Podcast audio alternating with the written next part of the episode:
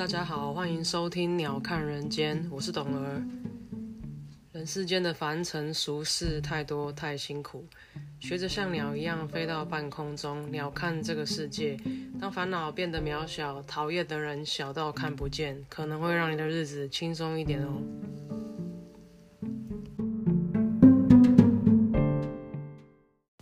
Hello，大家今天过得好吗？今天是十月六号，星期四。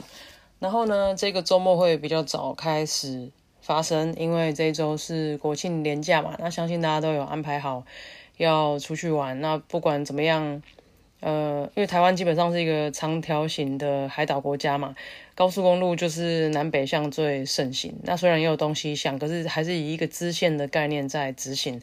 南北向的坏处就是因为北部就真的发展的比较繁荣，在商业形态上面，所以呃，每逢不要说每逢佳节被塞车，应该说每逢周末就被塞车，包括上下班时间，因为大家的路径基本上是一样的，就是住的比较南一点，上班地方比较北一点。那尤其是像呃，主要都集中在台北嘛，就是商业发展跟呃比较好的教育环境几乎都在台北市，那就会变成。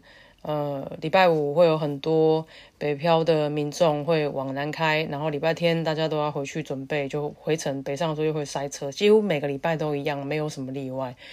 然后，哎，我记得有一个就是现象可以解释这个事情，因为我出到国外的时候，我就很不喜欢假日出去或是周末出去，然后我朋友就觉得他为什么不出去？我说因为会塞车啊。然后他们就会觉得，哈，为什么会塞车？就是你才会逐渐理解说，哎，拍摄人家就是地大物博，没有那么容易像。就当然你城市里面在当场里面还是会，但一般的道路其实就因为他们大陆型后大陆型的国家是四通八达的交通嘛，就比较不会有说大家都集中在哎北二高、中二高，然后都要往南都要往北，就会全部挤在一起，这是比较不一样的经验这样。然后。呃，为什么讲这个？哦，大家准备要出去玩。哦，对，然后这个礼拜呢，就是呃，因为我我觉得每次都这样哦，年一个一年之初，讲年初的时候呢，大家就会用假用的很小心，因为每年就是以上班族来讲，大家会有特休嘛。那除了你的周末以外，然后可能依你年资，像我这个年纪的朋友，都是十几天、三十几天这样，就看你工作性质啊。那当然，呃，大家在年初的时候用假都用的很小心，因为会怕说。一年当中有一些什么活动，那假会不够用，都不敢用。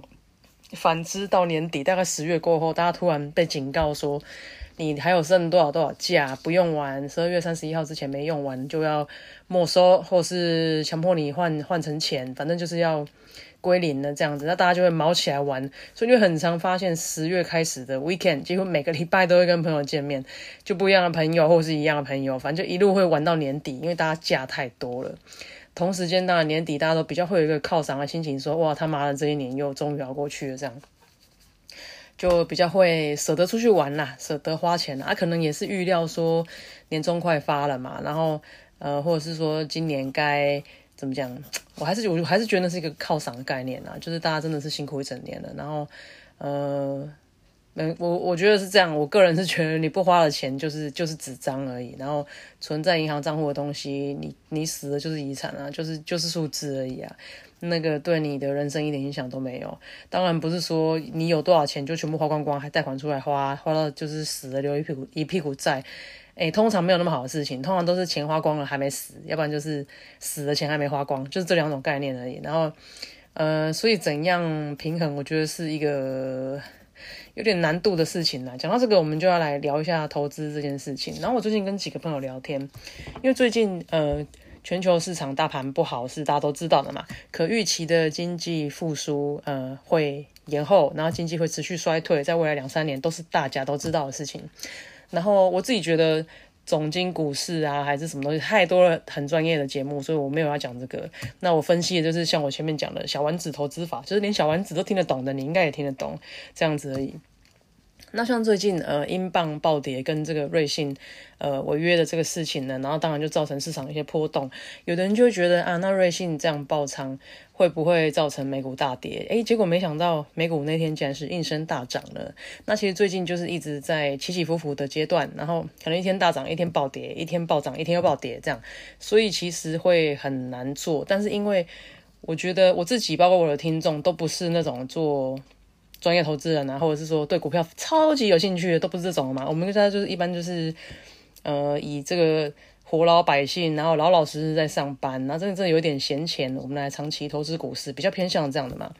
所以像股市这样子起起落落这些，我觉得对我们来讲影响不大啦，因为我们又不是每天看盘在盯抢短线，然后在冲锋陷阵这样子的人。我相信这样子的人很多，呃，有的人有这个天分，然后可能也比别人聪明，然后他会去做一个。抢短线的说啊，跌破底我就抄底啊，然后往上涨我就卖掉啊。买股票很简单，就是一个买低卖高，你就会赚钱。猪都知道的事情，对不对？是不是有点猪？不要讲猪了，哎，我们很优雅的说，猴子都知道的事情，对不对？就是你你问你那个三岁读幼稚园流鼻涕，然后那个大便还要叫人家阿姨进来帮我擦屁股，那个小朋友他都知道啊。买低卖高你就会赚钱了。那为什么没有那么多人因为这样致富呢？可能就是因为这个概念大家都懂，实际操作起来会有它的困难嘛。投资市场最重要的就是人性，可是人性永远是最难掌握跟拿捏的部分。所以言归正传，不建议大家炒短线。当然，除非你天赋异禀，除非你聪颖过人，你有能够判断预知未来的能力，那当然另当别论，就不要听我们这种。普罗大众在听的那个，就是以一般活老百姓的知识在在在聊天的电台，可能对你来说就会稍微低阶了一点。那呃，我会觉得像记，我记得之前也有聊过嘛，就是我去有一集有讲到说，我跟仙女去奇经的时候吃了一家万山海产店嘛。那那几集那几集的前后大概就有聊到说，我个人觉得，呃，以台股当时一万八的。呃，点数来看的话，跌个大概二十帕、二十五帕差不多了。所以我那时候会有讲过，说我在一万三的时候会比较勇敢一点，在投资这个部分。然后我也跟大家讲，就是你投资真的是各凭自己的程度，还有你的呃经济能力、你的收入状况，所以不要盲目的去。但如果你是呃，不要说无脑型投资啊，因为应该是没有无脑投资这种事情，你投资还是要动点脑，但就是。呃，你比较被动的投资方法就是加入大盘嘛。那很多市面上大盘的指数型的基金都不错，还有一些就是成立比较久的，当然你口碑要好的，费用率是低的。然后，呃，你网络找一大堆啦，那就是最推的就是那两家，大家都知道，那就不用我讲。然后我会觉得，如果你有一点闲钱的话，嗯，没有人知道低点在哪里，我也不知道，然后我也没办法预测。所以我就觉得，既然你没办法知道。绝对低点在哪里？那你可以找相对低点嘛。那我会觉得相对低点可能就在附近这样。然后，当然如果你有意愿在投资指数啊、大盘啊，然后。呃，一样就投资，你一定要是闲钱，绝对不要借钱投资，也绝对不要拿你的会动用到生活费的部分来，因为这样子心理压力是不一样的啦。然后人只要急，心理压力大，你就很容易做错判断。那包括你拿即将要用到的钱，想要来炒个短线赚个价差，这种都超容易出事翻车的。相信我，只要你觉得缺钱，你绝对不要投资。然后。呃，你真的投资就是很有余裕的事情再来做，很有余余裕的心情再来做，真的不是说啊，小孩下个月缺个补习费，我就手上这笔钱先拿来当冲冲一波吧，你保证赔光了。反正就是千万不要做这种事情。然后，呃，还要跟大家聊什么？哦，就是呀，反正市场就这样啊。你说啊，世界上坏消息这么多啊，像昨天俄罗斯宣布说，就是。很靠腰侵占那个乌克兰的四个州，是不是还是四个县？我不知道它的规模是怎样，反正就是侵占它的四块东西，然后宣布变他的嘛。然后美国就当然跳出来讲说，他们绝对不会承认，呃，俄罗斯拥有乌克兰的这些部分，还是干嘛？其实很有即视感的，因为那个真的很像中共跟台湾之间的关系。然后到底是不是你讲了算，我也不晓得啦。反正就是。呃，我觉我个人觉得台湾人对这件事情，其实就是被中共侵略这件事情，大家都还算淡定啦，因为也被文攻武赫那么多年了，那就是日子还是要过啊。然后，呃，我们的优点是因为我们是海上独立的海岛，那呃，附近想要侵略我们的国家，比较没办法靠陆路的部分直接过波的，就来就来取你性命或者是占你领土，那这是我们的优点。那同时间也因为我们是海岛型的国家，我们的资源上就非常的贫乏，所以我们会什么都很贵，去旅游饭店很贵，然后同样的价钱住不到一样的品质。之前也讲过，然后食物很贵，因为很多原料都要仰赖进口。那像我自己是做酒的，做酒原料很贵，因为我要求什么等级的品质就通通要从欧洲进口，那不可能坐船来嘛，做到这里都发霉都发芽了，所以都要坐飞机。那比起比起这样子的状况，就是你在台湾想要做出有品质的东西，都会有比较高的成本的代价。那成本一高，东西的竞争力就差。那虽然很多商业的课程会教你说，哦，我们要做出价值，做出差异化，做出让客人愿意多花几倍的钱买你一个，blah blah blah。对啊，你讲的都知道啊。但是刚需这种东西，会叫刚需，就是大家每天都要用，每个人都要用，不分男女老少都要用，对吗？像这样子的东西，你希望？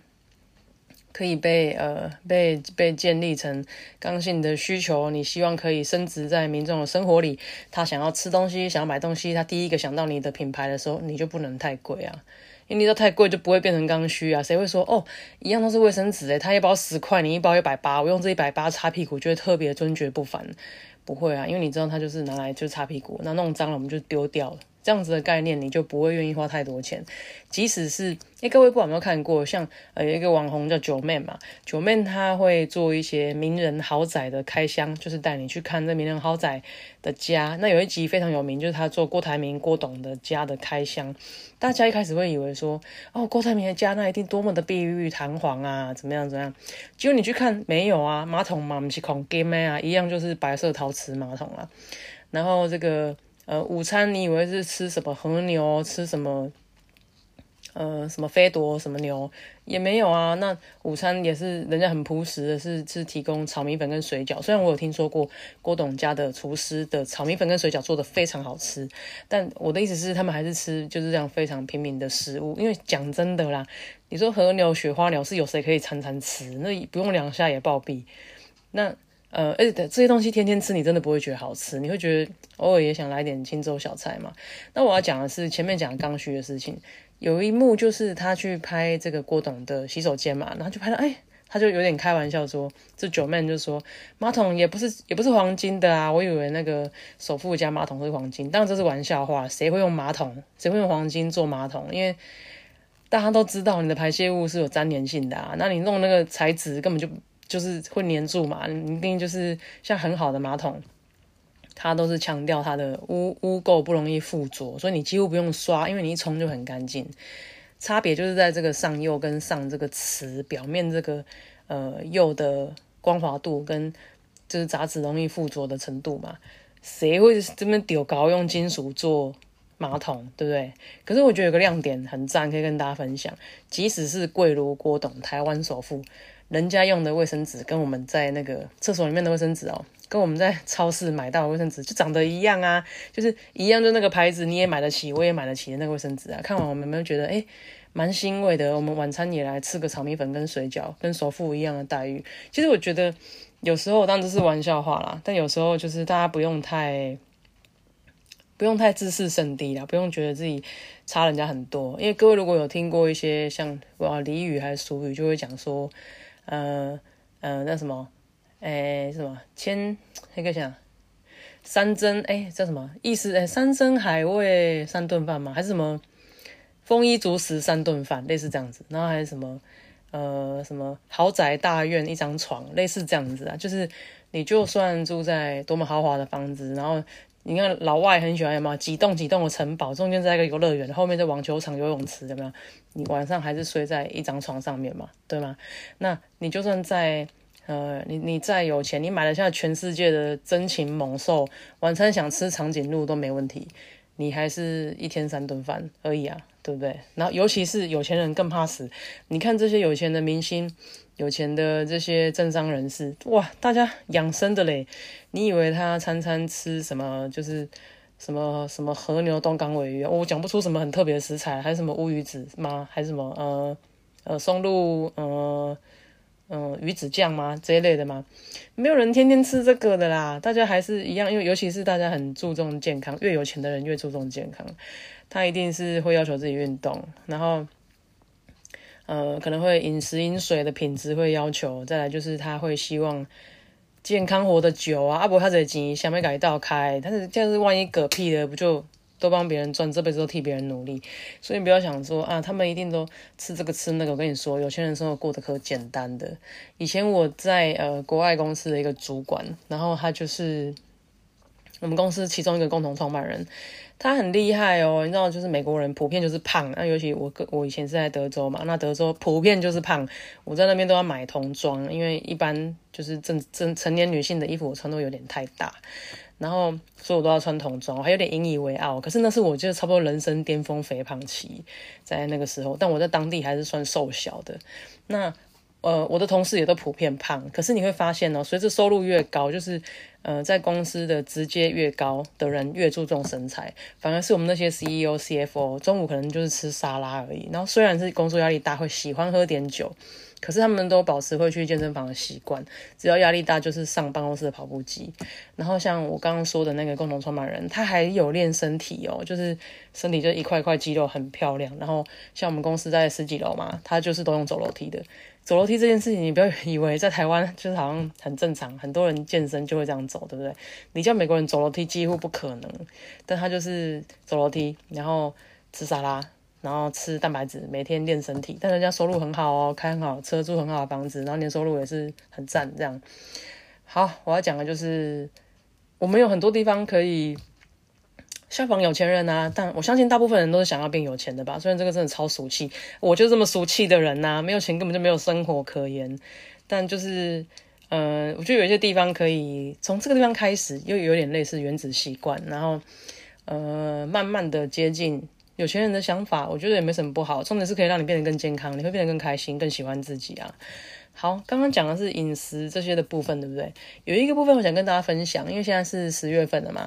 那我自己的一个小小的习惯，然后我后来发现，像是就是 Bill Gates，像是 Steve Jobs，像是你讲得出来这些什么 Elon Musk，这就即使他们是这么活在世界顶端的高科技人才的首领们，都保有一个习惯，就是手写笔记本。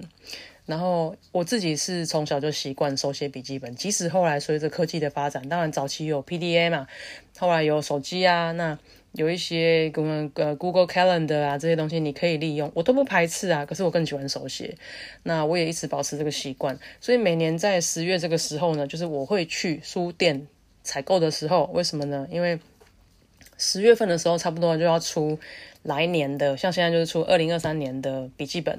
然后我就会去帮自己挑一本笔记本，然后呃开始来规划未来的事情。那因为我一直都会使用，可是，在十月份的时候，差不多就要有有新旧两本要交替，因为会有跨年份的事情要规划嘛。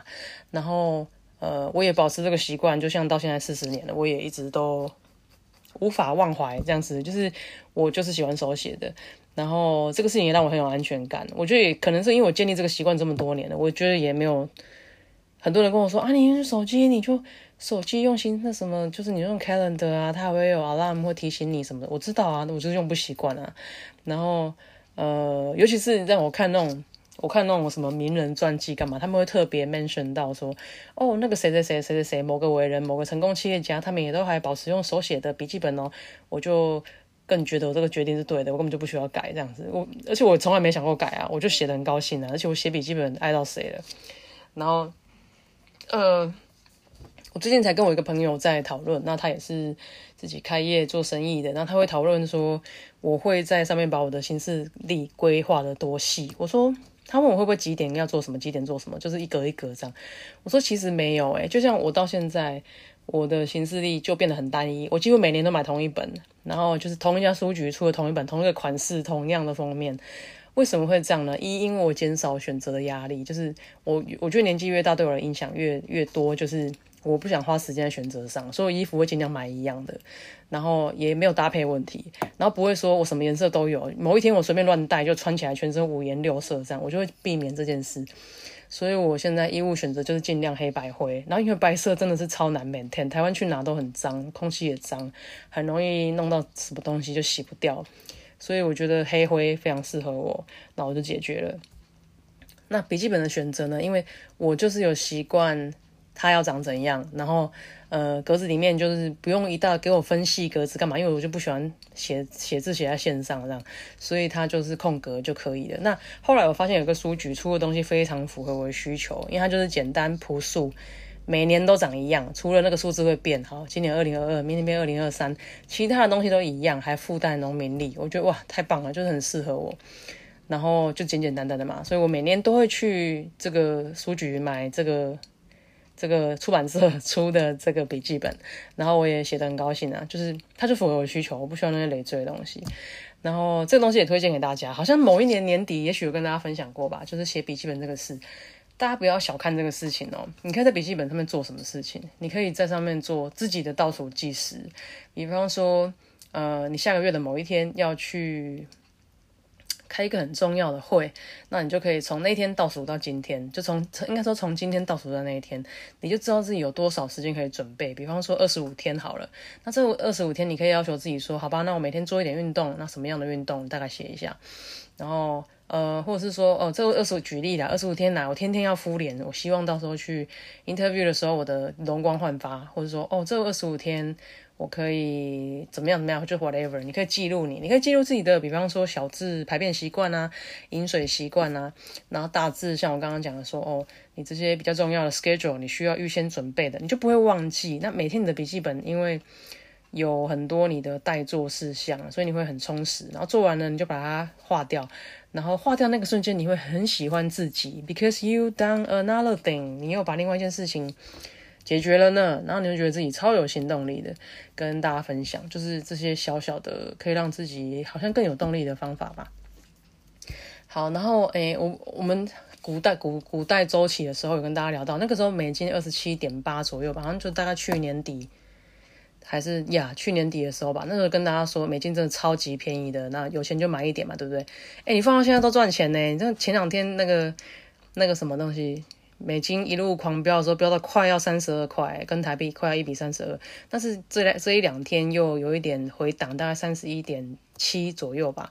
但是，对啊，你看，就其实你也不用什么多么神奇的脑袋做投资，也不用啊。就那个时候，你觉得美金便宜，你就买，买到现在卖掉，就赚个差价就好了。我们不要贪心嘛。那，呃。我觉得这个部分就是有点需要大家注意的是，呃，它其实汇率不应该波动这么大。那波动这么大可能会影响就是市场不稳定啊，可能会影响就是原物料的价格啊。所以大家这个礼拜，呃，今天才礼拜四嘛，礼拜天之前刚刚去加油啊，因为很有可能原油的波动会受到减产的影响，然后价格会有一点提高。当然，你觉得我就一桶一台车一桶油差一点也没差，那就真的也没关系啊，就随缘好不好？嗯。还有就是我最近看了两部电影跟大家分享。第一部是中国大陆的电影，那它叫做《人生大事》。它的内容呢，主要是在讲一个做殡葬业的男主角，然后因缘机会收养了一个小女孩发生的事情。那我当时会看这部戏，因为我个人比较少看中国大陆的电影，那除非是就是有我觉得不错的人推荐，我就会觉得想看这样。那我的感想呢，就是故事的主轴不讲，我的感想是，我觉得这个主角的演法。服装，还有这部片的美术跟灯光，都跟台湾之前有一部电影是邱泽主演的《当男人谈恋爱》还《当男人恋爱的时候》，跟这部戏的的角色设定，包括角色设定哦，选角、发型、服装，刚刚讲的美术、灯光，我觉得都超级像。他甚至有几个角度，我觉得他根本就是邱泽。然后，当然故事是不一样的，故事完全不一样。可是这个角色设定真的是太像了。然后，嗯，好看的点是，当然它有一些比较 c r i t i 的点，就是啊，你看的就是会跟着哭嘛。那我觉得很适合发泄压力，因为你看的就是会跟着哭，所以发泄压力这部分我觉得 OK。那你会不会料想不到剧情呢？我觉得也不会，因为我比较不爱看我知道后面会怎么演的。的剧情，因为我就料想得到，我就会不想看。这个虽然是我料想得到，但我有耐心看，所以我觉得还行。然后，呃，节奏节奏不错。我要讲什么？有空我觉得可以看呐，它就是很可以很赚热泪这样子吧。然后，然后有一些细节，细节处理也不错。有些细节是你看完电影之后，晚上啊可能洗澡刷牙的时候回想那个细节，会觉得哦，原来那个细节是要这样处理的。原来他是他在这里铺这个梗，是因为后面的这个事情这样。所以有些细节我觉得弄得不错，推荐大家看。那另外一部电影呢是，呃，台湾之前也蛮多话题的，然后是由 ella 陈嘉华跟这个有一位原住民男性叫什么名字忘记了啊，惨了，马志祥，对他们两个合演的《听见歌在唱》，那就在讲一个原住民国小的学生去原住民山上的国小的学生去参加歌唱比赛的故事，剧情非常老套，然后。呃，也是你都想得到结果的剧情。那虽然他用一些简介方法，就是把一些前后导致、时空导致这样，可是我老实说，因为就是之前也是有人觉得它好看，呼声很高，那我才特别留了时间看。因为我就平常不是很喜欢打开东西看，然后我特别留时间看，看到我没有看完哦，我大概看十几分钟，我就有点不耐烦了，然后后来我就直接切掉。我甚至没有看到他们参去参加比赛，因为就是你都知道后面要演什么这样。那前面我的感想就是，哇，那个演技真的是很尴尬。大家如果想要看很尴尬的演技，不要去看这个《天剑歌在唱》。我不记得这两个人这么不会演戏耶，可是我不知道是导演的关系还是怎样，因为这很明显，如果你对原住民有一点了解。你看这部片的角度，你会很明显的发现，这一定是一个平地人、一个汉人导演指导的原住民电影。为什么会这样讲？因为里面的原住民的生活生态，包括对话跟开的玩笑，都是平地人觉得这样讲会很好笑的原住民生态。为什么会这样说呢？如果你仔细看，你就会觉得那些话讲的很做作，就是讲的很刻意，应该这样这样讲。讲的很刻意，然后对话的很尴尬。然后，假如你在部落部落生活过，嗯，我不是原住民，可是我觉得这是一个原住民看的会不开不太开心的电影。然后，我身为就是我真的就是我是平地人，我还客家人呢。可是我有很多原住民朋友，然后我自己看我都会觉得离奇的，嗯，就是这个真的是很平地人拍的原住民电影。大家如果想要生气的话，可以看一下。我我大概十分钟我就有点受不了，我觉得到底是在讲，然后也是可以推荐给大家啦。好，还想跟大家分享很不错的新产品，就是好事多卖的那个小麦炒粉，叫做大麦落叶嘛。那我觉得很适合那个，因为我之前去旅行，然后我的朋友就有带这个东西，就分给我喝一包，这样分给我喝两包啦。然后因为那时候去玩，我是一个对。如厕环境很敏感的人嘛，就是换环境，然后或者是去旅游，就会有点蠕动的困难这样。然后我的朋友给我试喝这个，我就觉得诶效果不错。然后他给他的家人用，家人也都觉得很棒这样。所以这次我就特别去买回家，就觉得有一个护身符的感觉。如果你要我出去外面过夜啊，还是需要去出差，就比较不会紧张，说会不会一紧张肠胃不工作了这样。那还有另外一个东西，就是推荐给有健身、有在运动的人，就是蛋白粉嘛。那呃，因为我之前好像有聊过吧，就是呃有发现那个益美的蛋白粉是零添加的这样。然后我最近买了另外一个牌子，它是一桶像奶粉的，然后还没开始喝，但是我想说来呃就来试试看，运动后都来补充的话，肌肉的数量会不会很有效的增加？那当然是希望自己的健身的效果可以好一点。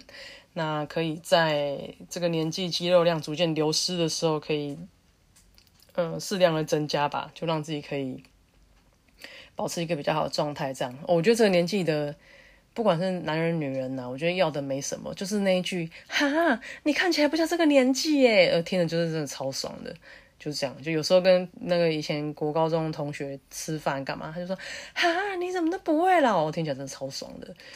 我们追求就是这种东西嘛，是不是？好不好？然后跟大家一起那个共勉之啊！还有一个小小的，嗯，就有点那个不知道怎么不知道怎么形容这种感觉的的的的情绪吧。就是呃，就刚好这一两天，然后就跟几个老朋友就有一搭没一搭联络上这样，然后才发现有的人就是父母亲过世，有的人办了婚礼。然后，呃，都发生一些人生大事，或者有的人生小孩，然后我第一个瞬间都是想说，哈啊你怎么都没讲？然后对方可能就会悠悠的说啊，就没什么人知道啊，就家里就办一办这样子。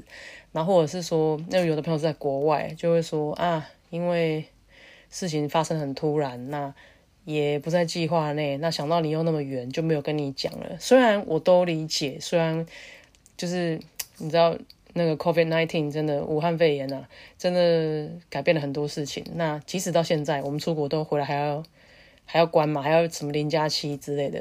然后，就算当时他真的跟我讲，我也没有办法飞出去，因为就可能要被关，还或者是没机票还什么的。但是听到的瞬间，还是觉得很唏嘘，就会觉得你这么大的事情，我怎么都不知道，或者是我怎么没有机会参与到。然后听到的时候，还是觉得有点酸酸的吧。